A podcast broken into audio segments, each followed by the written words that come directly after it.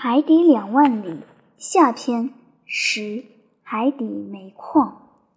第二天，二月十二日，我醒得很晚。昨夜的劳累使我一直沉睡到次日上午十一点。我匆匆穿上衣服，急着想知道鹦鹉螺号目前的航向。导航器告诉我，它在洋面以下一百米深的水层，以二十海里的时速一直在向南行驶。龚在一走进客厅，我给他讲述了我昨夜进行的夜游。客厅舷窗的防护板开着，他还能瞥见这块被淹没的大陆。事实上，鹦鹉螺号距离海底十米，几乎是贴着亚特兰蒂斯平原航行。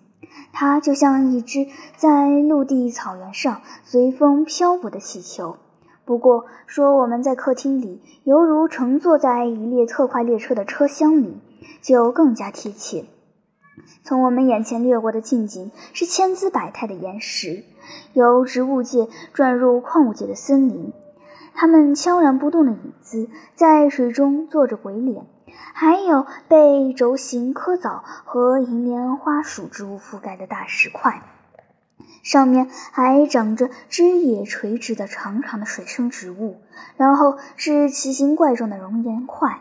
它们是地核强烈运动的见证。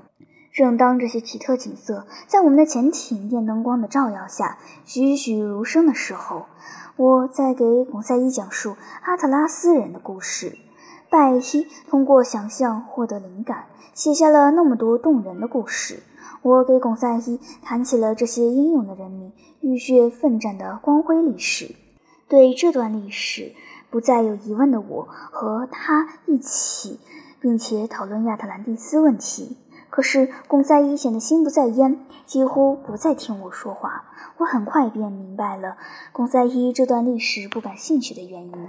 原来窗外的许多鱼群吸引了他的目光。只要鱼群游过，贡赛伊就会离开现实世界，陷入分类的泥潭而不能自拔。遇到这种情况，我只能跟着他，与他一起继续我的鱼类学研究。其实，大西洋这些鱼类同我们在这之前观察到的鱼类并没有什么明显的差别。长达五米的大鳐鱼，力大无比，能跃出海面。各种角鲨，其中有一条海蓝色的角鲨，长达十五英尺，嘴里长着三角形的尖牙。由于与海水同色，几乎看不见它的身影。褐色的萨格鱼。身披结节甲壳的鳞柱形人头鱼，同地中海里的同类相似的鲟鱼，喇叭形海龙，长一英尺半，黄褐色，灰色的小鳍，无齿无舌，游动起来像一条柔软的细蛇。在硬骨鱼中，贡赛伊记录下了马卡鱼，浅黑色，长三米，上颚长有一根利剑般的尖刺，色彩艳丽的龙螯。在亚里士多德那个时代，被叫做海龙，脊鳍尖刺，扎手。克里菲木鱼，鹤背上长有蓝色的短纹，并由金色的边框勾勒，花纹美丽的绸鱼。满月金口鱼，犹如蓝色的反光碟片，阳光照在上面会折射出点点荧光。最后是长八米、结队而行的旗鱼。长着镰刀状的浅黄色鳍和六英尺长的利刺，这是一种食草而不是食鱼的凶猛动物。雄鱼对雌鱼发出的任何信息都会像被驯服的丈夫一样言听计从。在观察各种不同的海洋动物标本时，我也不停地注视着亚特兰蒂斯的辽阔平原。有时海底突然起伏，迫使鹦鹉螺号放慢行驶速度。鹦鹉螺号像鲸鱼一样灵巧地在海底丘陵的峡谷中穿行。每当地势复杂迷路时，鹦鹉螺号就像一只气球一样升起，飞越障碍以后，又继续快速行驶。距离海底只有几米，令人赞叹，激动人心的航行。令人想起了气球飞行的情景。所不同的是，鹦鹉螺号是被动地听从其舵手的操纵。下午四点左右，通常由淤泥和化石汁液构成的地表开始逐渐发生变化，岩石越来越多，好像是砾岩和玄武凝灰岩中间掺杂着一些熔岩石和含硫化物的黑曜石。我以为在辽阔的平原后面，接下来会是山区，但事实上，鹦鹉螺号行驶了一段路程以后，我发现。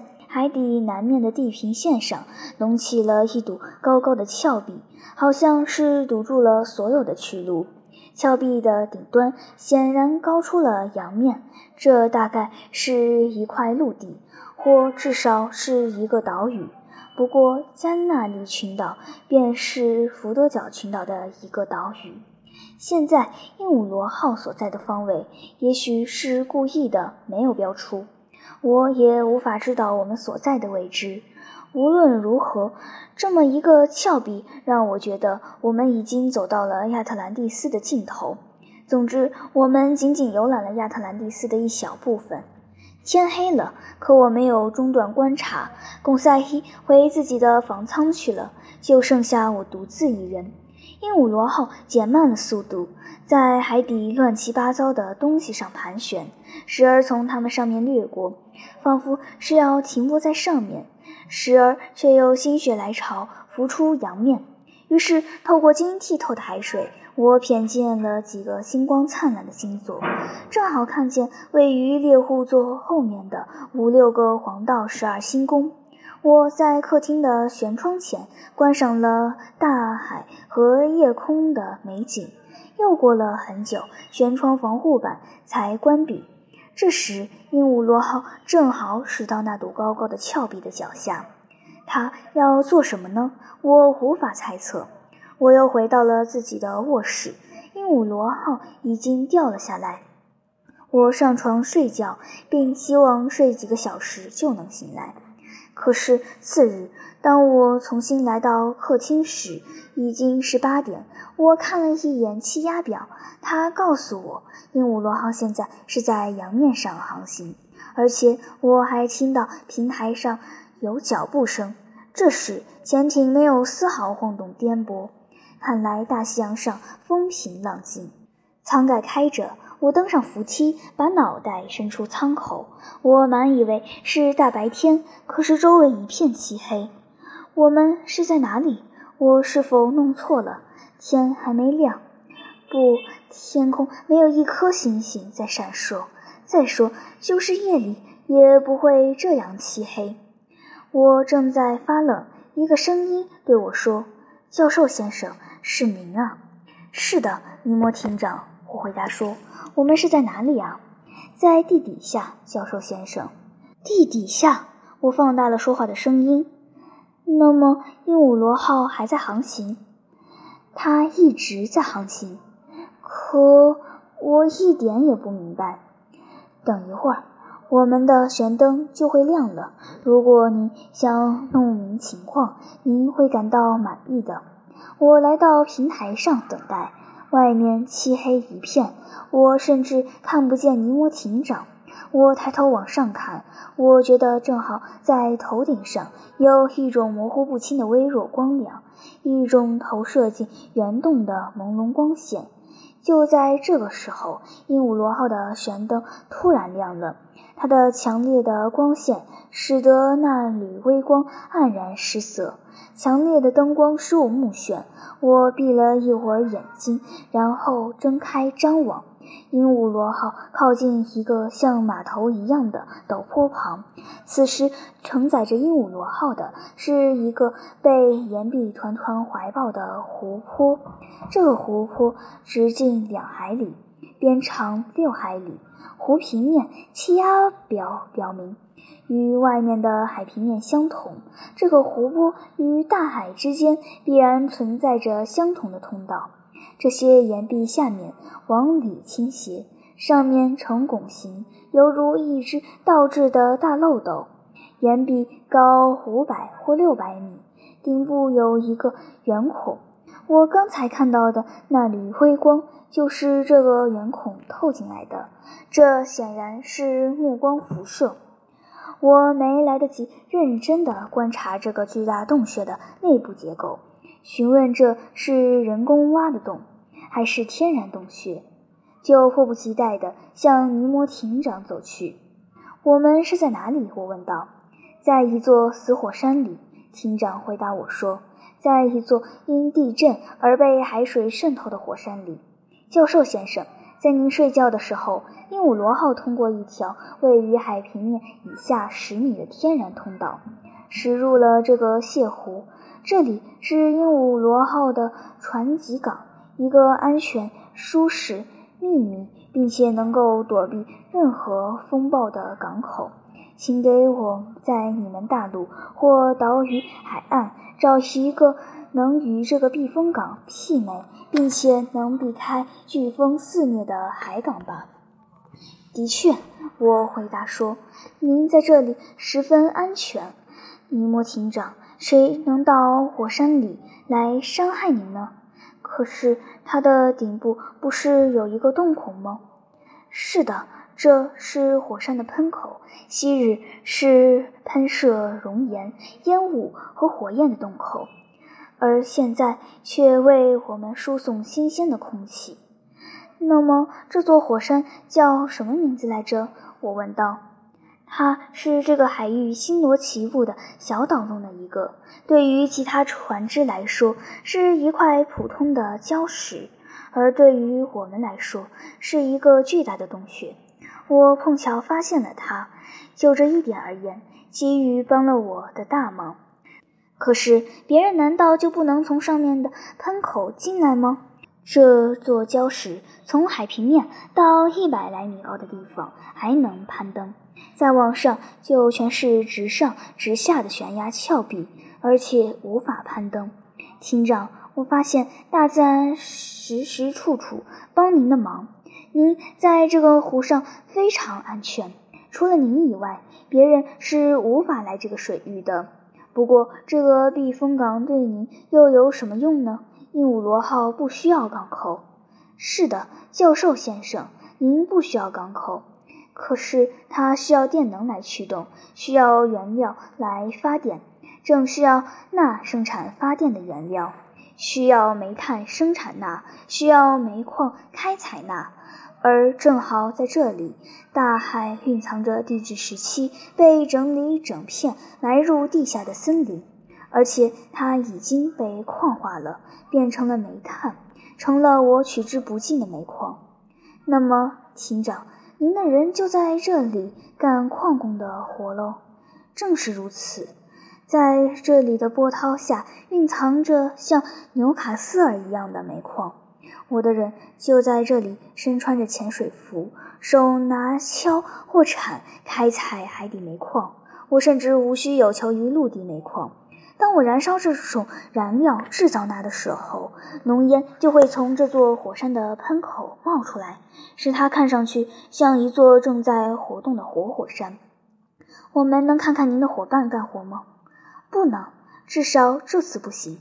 我急着要继续这次海底环球旅行，因此这次我们只能动用储备拿了。装船只需要一天的时间，完了我们就继续赶路。阿罗纳克斯先生，如果您想参观这个洞穴、游览这个泻湖，那么就利用这一天的时间。我谢过厅长，便于去找我的两个同伴。他仍守在自己的房舱里。我叫他俩跟着我，不过没有告诉他们去哪里。他俩登上了潜艇的平台，在海底度过一夜之后，一觉醒来，已经在一座山底下。巩赛伊并没有感到丝毫惊奇，他把它看作是一件非常自然的事。可是尼德兰脑子里只想着这个洞穴是否有出口。吃过早饭，十点左右，我们上了湖岸。瞧，我们又一次来到了陆地上。巩赛伊说道。我不认为这是陆地，加拿大人说道。再说，我们也不是在它的上面，而是在它的底下，在山壁脚下和湖水之间有一片沙滩，最宽阔的地方大概有五百英尺。沿着沙滩可以自由自在地环湖散步。可是高高的山壁的底部地势起伏不平，横横着一堆堆形状别致的火山石和巨大的浮石。所有的风化石曾在地热的作用下，表面像是覆盖了一层光洁的珐琅质。在潜艇旋灯光的照耀下，熠熠生辉。沙滩上的云母尘埃被我们的鞋底扬起，像点点星星般银光闪烁。离湖边的冲击越远，地势就越明显升高。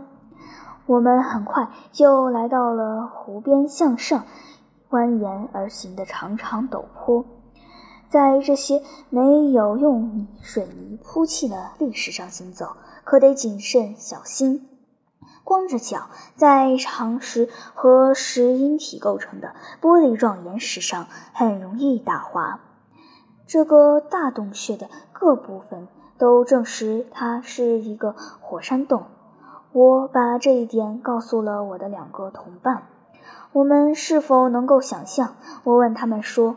当这个漏斗里装满了沸腾的熔岩，炽热的熔岩一直到山顶，就如同铁水满到高炉口一样时的情景，我完全能够想象出当时的情景。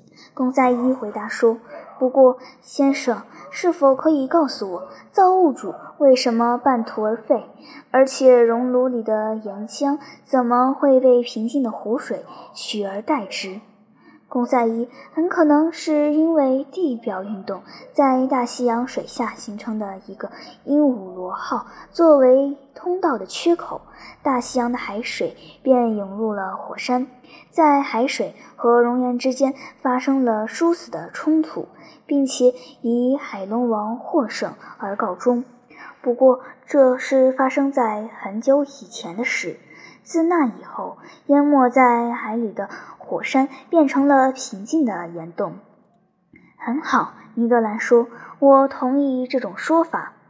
不过，我以为我们感到遗憾。教授先生刚才所说的那个缺口不是在海平面以上。可是，尼德有，贡赛伊反驳道：“要是这个通道不是在水下，那么……”鹦鹉螺号也就进不来。蓝师傅，我要补充说一点：如果海水没有涌进火山体内，那么这座火山也不会泯灭。所以你的遗憾是多余的。我们继续沿着斜坡往上走，斜坡变得越来越窄，而且越来越陡。不过有深邃的沟壑或悬挂的石壁拦住我们的去路。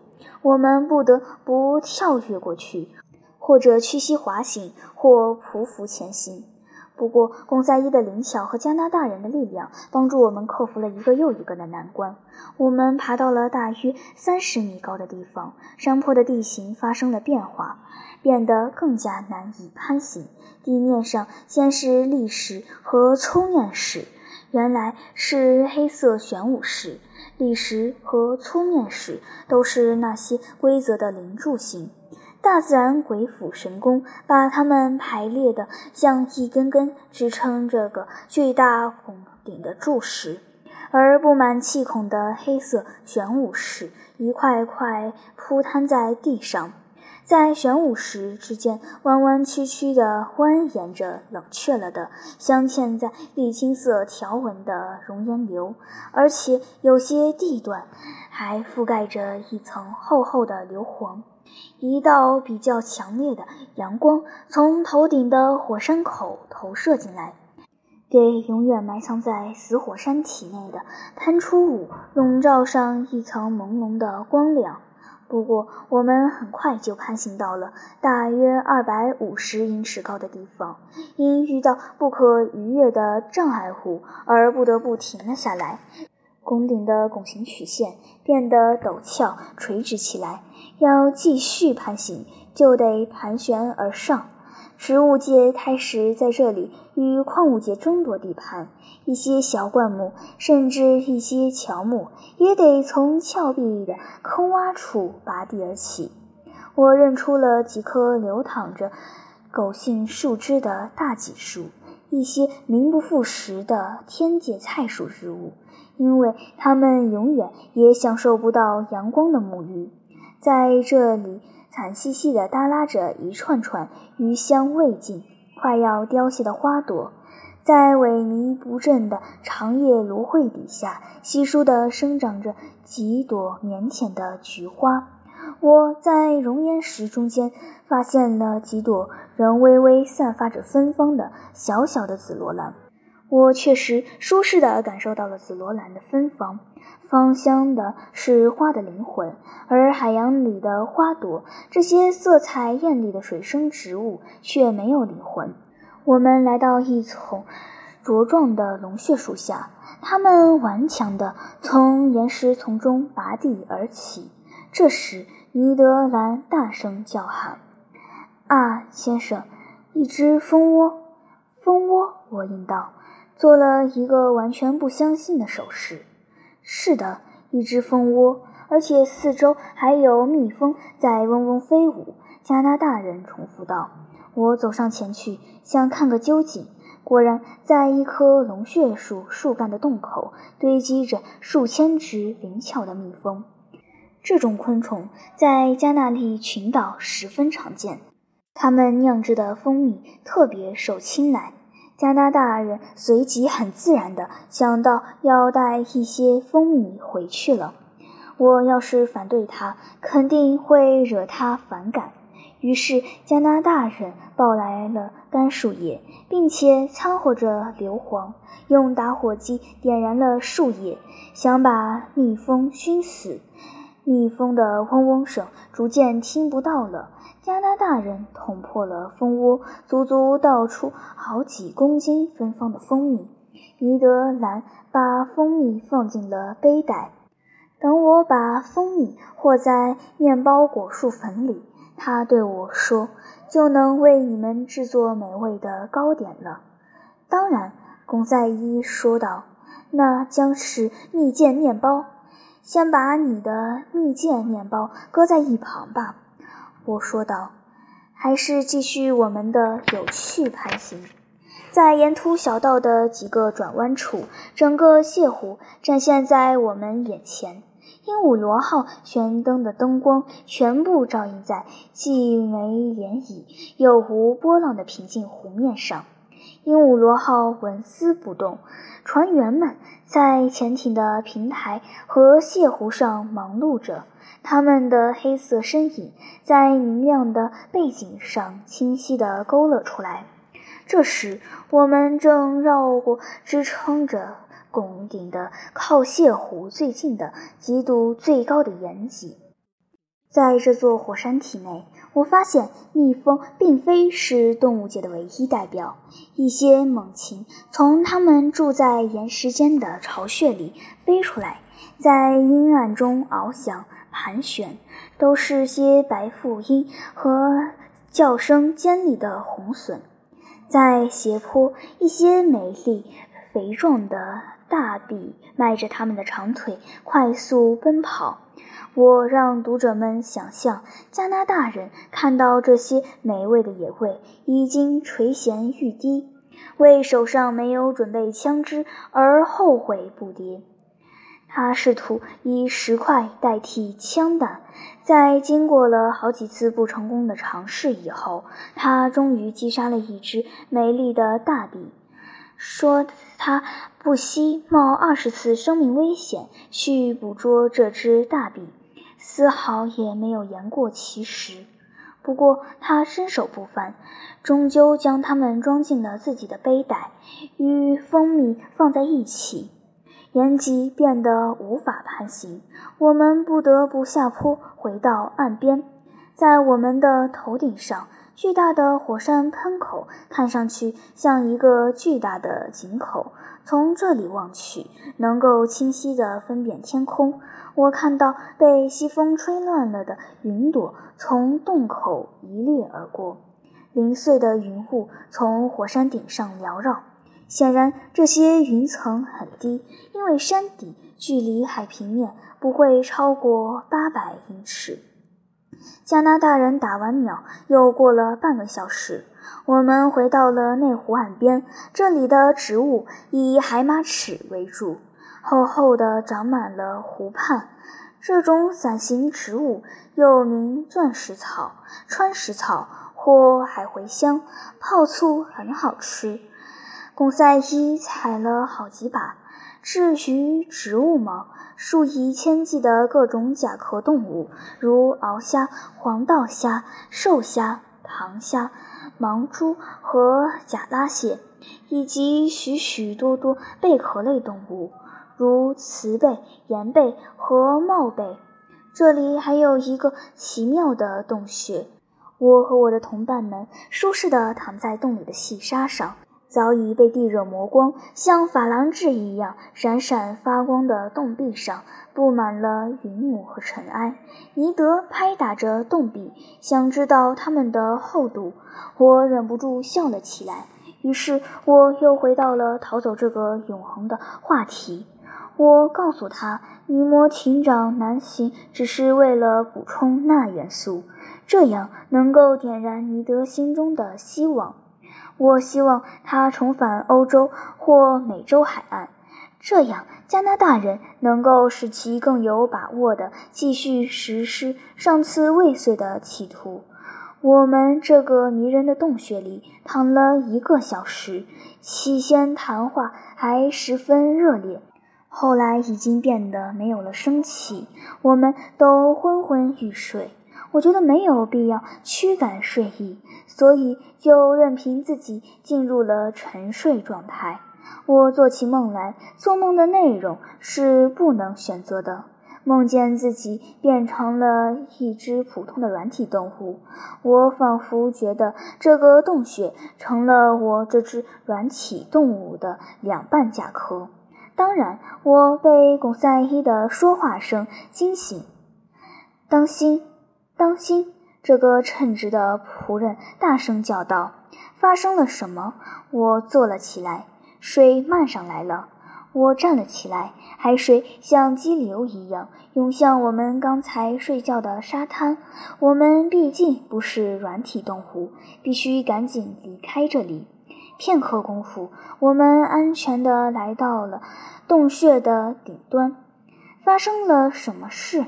贡赛伊问道：“一种新的现象？”“不，我的朋友。”我回答说：“是涨潮了，只是海潮差点把我们吞没了，就像吞没沃尔特·斯各特笔下的主人公一样。